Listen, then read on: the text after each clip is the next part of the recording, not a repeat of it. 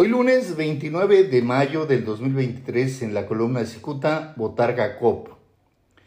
Entretenida en temas donde los más interesados son su ejército de incondicionales, la alcaldesa de Tijuana, Montserrat Caballero Ramírez, comete un gravísimo error al confiar asuntos personales a su secretario general de gobierno, Miguel Ángel Bujanda Ruiz. La botarga se emborracha y escupe intimidades y es que la alcaldesa debe saber que Bujanda es tan hablador que apenas se encuentra en estado beodo, se atreve a reseñar secretos de alcoba que francamente resultan impublicables.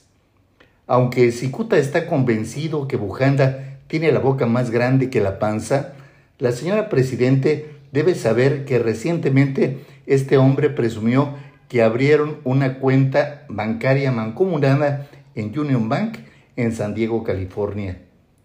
Intenta ser preciso al referir que dicha cuenta la abrieron bajo la figura de LLC, que significa que no son residentes de Estados Unidos, aunque añade que simularon ser creadores de una sociedad offshore, que es el reconocimiento de que el dinero es externo y se abstuvo de manera, de manera lícita.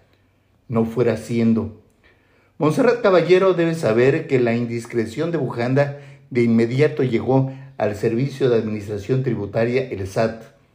Aunque Bujanda debe estar enchiladísimo porque sus compañeros fueron con el chisme, este hombre debe agradecer que ese alguien no le dijo al SAT el nombre de la persona que los guió para guardar tantísimo dinero en ese banco estadounidense.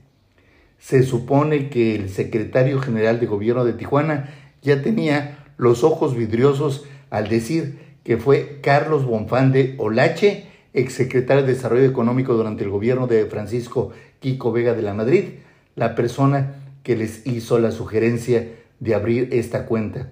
Seguro no les dijo eh, cómo eh, el SAT podría considerar esos depósitos como lavado de dinero. Muchas gracias. Les saluda Jaime Flores.